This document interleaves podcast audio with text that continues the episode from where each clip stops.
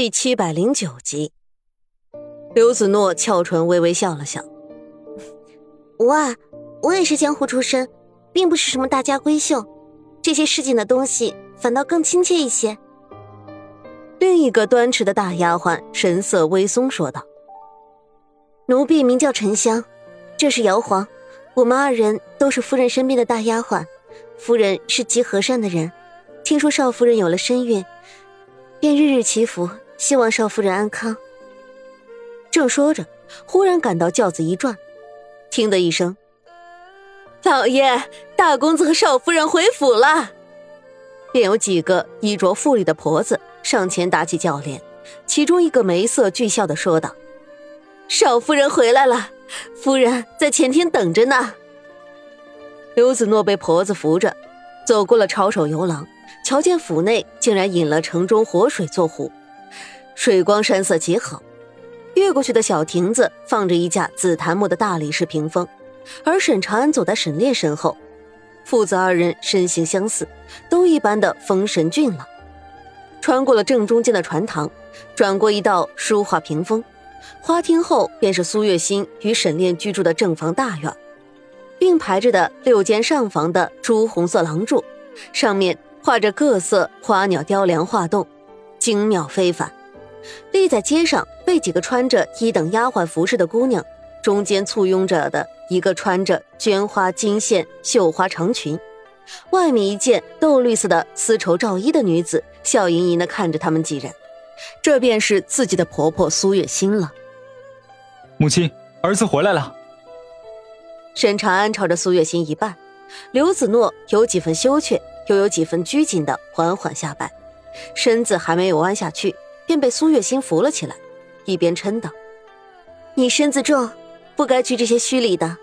以后我们就是一家人了，不必过多讲究这些俗礼。”苏月心颇为满意自己儿子的眼光。素来沈长安行走在外，他虽然知道儿子这个心上人，但是如今却是第一次见面。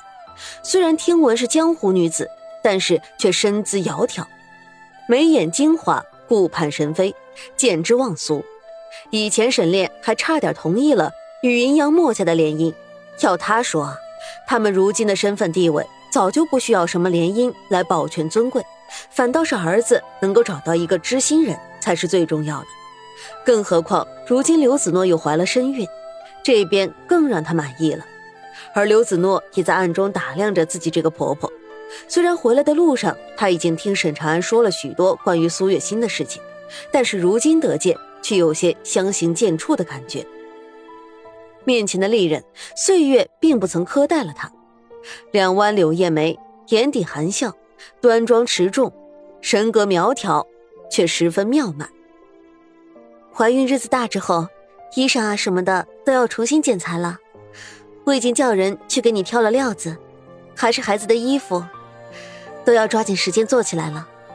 我将你与长安的住处安排在了春院，离这里也近。你身子重，越是往后越要注意走动，这样才方便生产。刘子诺点头应道，反倒是沈长安走上前来，笑着搀着苏月心。母亲，明明儿子跟子诺一同回来，您的眼里却只有子诺，没了我这个儿子。苏月心横了他一眼，似嗔似笑。你这个儿子成日里不归家，叫我如何把你放在眼里？怕不是子诺怀了身孕，你还不打算回来了吧？不过这是这样说着，一行人倒是往花厅去了。中午摆饭就摆在花厅吧。长乐这丫头，这段日子也不知道到底是干什么，整天没个人影。刘子诺见她虽然是斥责着沈长乐，但却并未动怒，想来这个婆婆。应该的确是个极好的性子。沈长安落了沈炼两步，与刘子诺并肩走着，袖子之中的手轻轻的握住了他的手。刘子诺面上一红，连忙抬头看着周围是否有人关注他们两人的小动作，却见公公沈炼也是极为自然的握住了婆婆的手。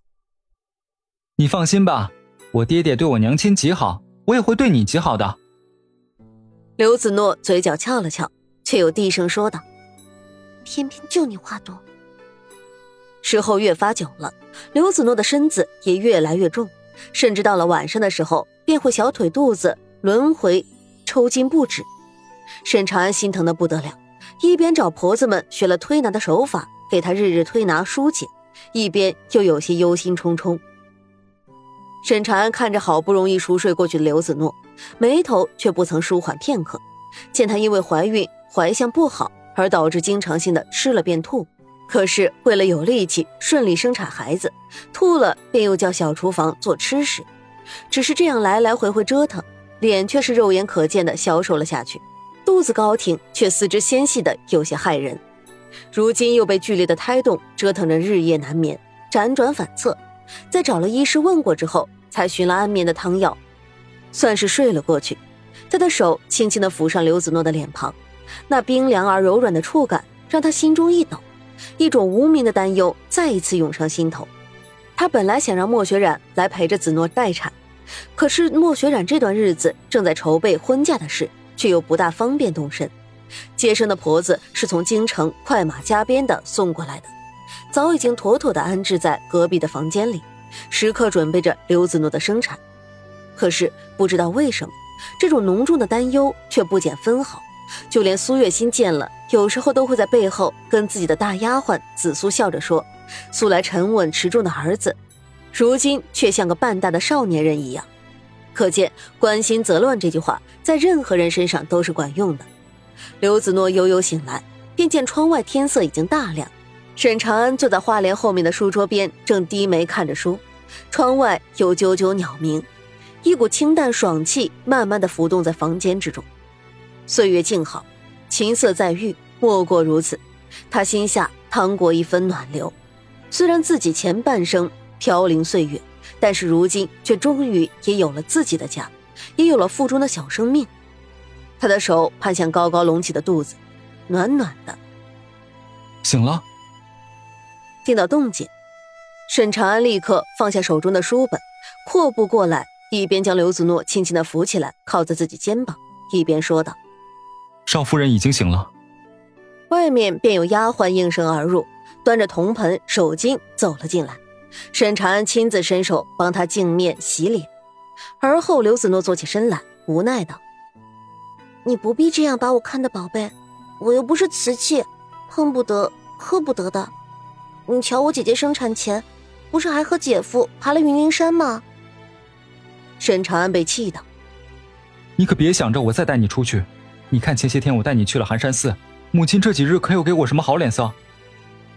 刘子诺失笑，好，好，好，我的夫君，都是妾身的错，是妾身太贪玩了。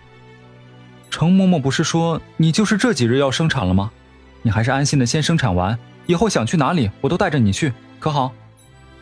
紫苏在门外等着，笑道：“大公子，少夫人，夫人在前厅等着你们去用饭呢。”刘子诺点点头：“是我让母亲久等了。”而后一行人穿过了东西串堂，越过垂花门，便是一个四通八达、轩昂壮丽的前厅。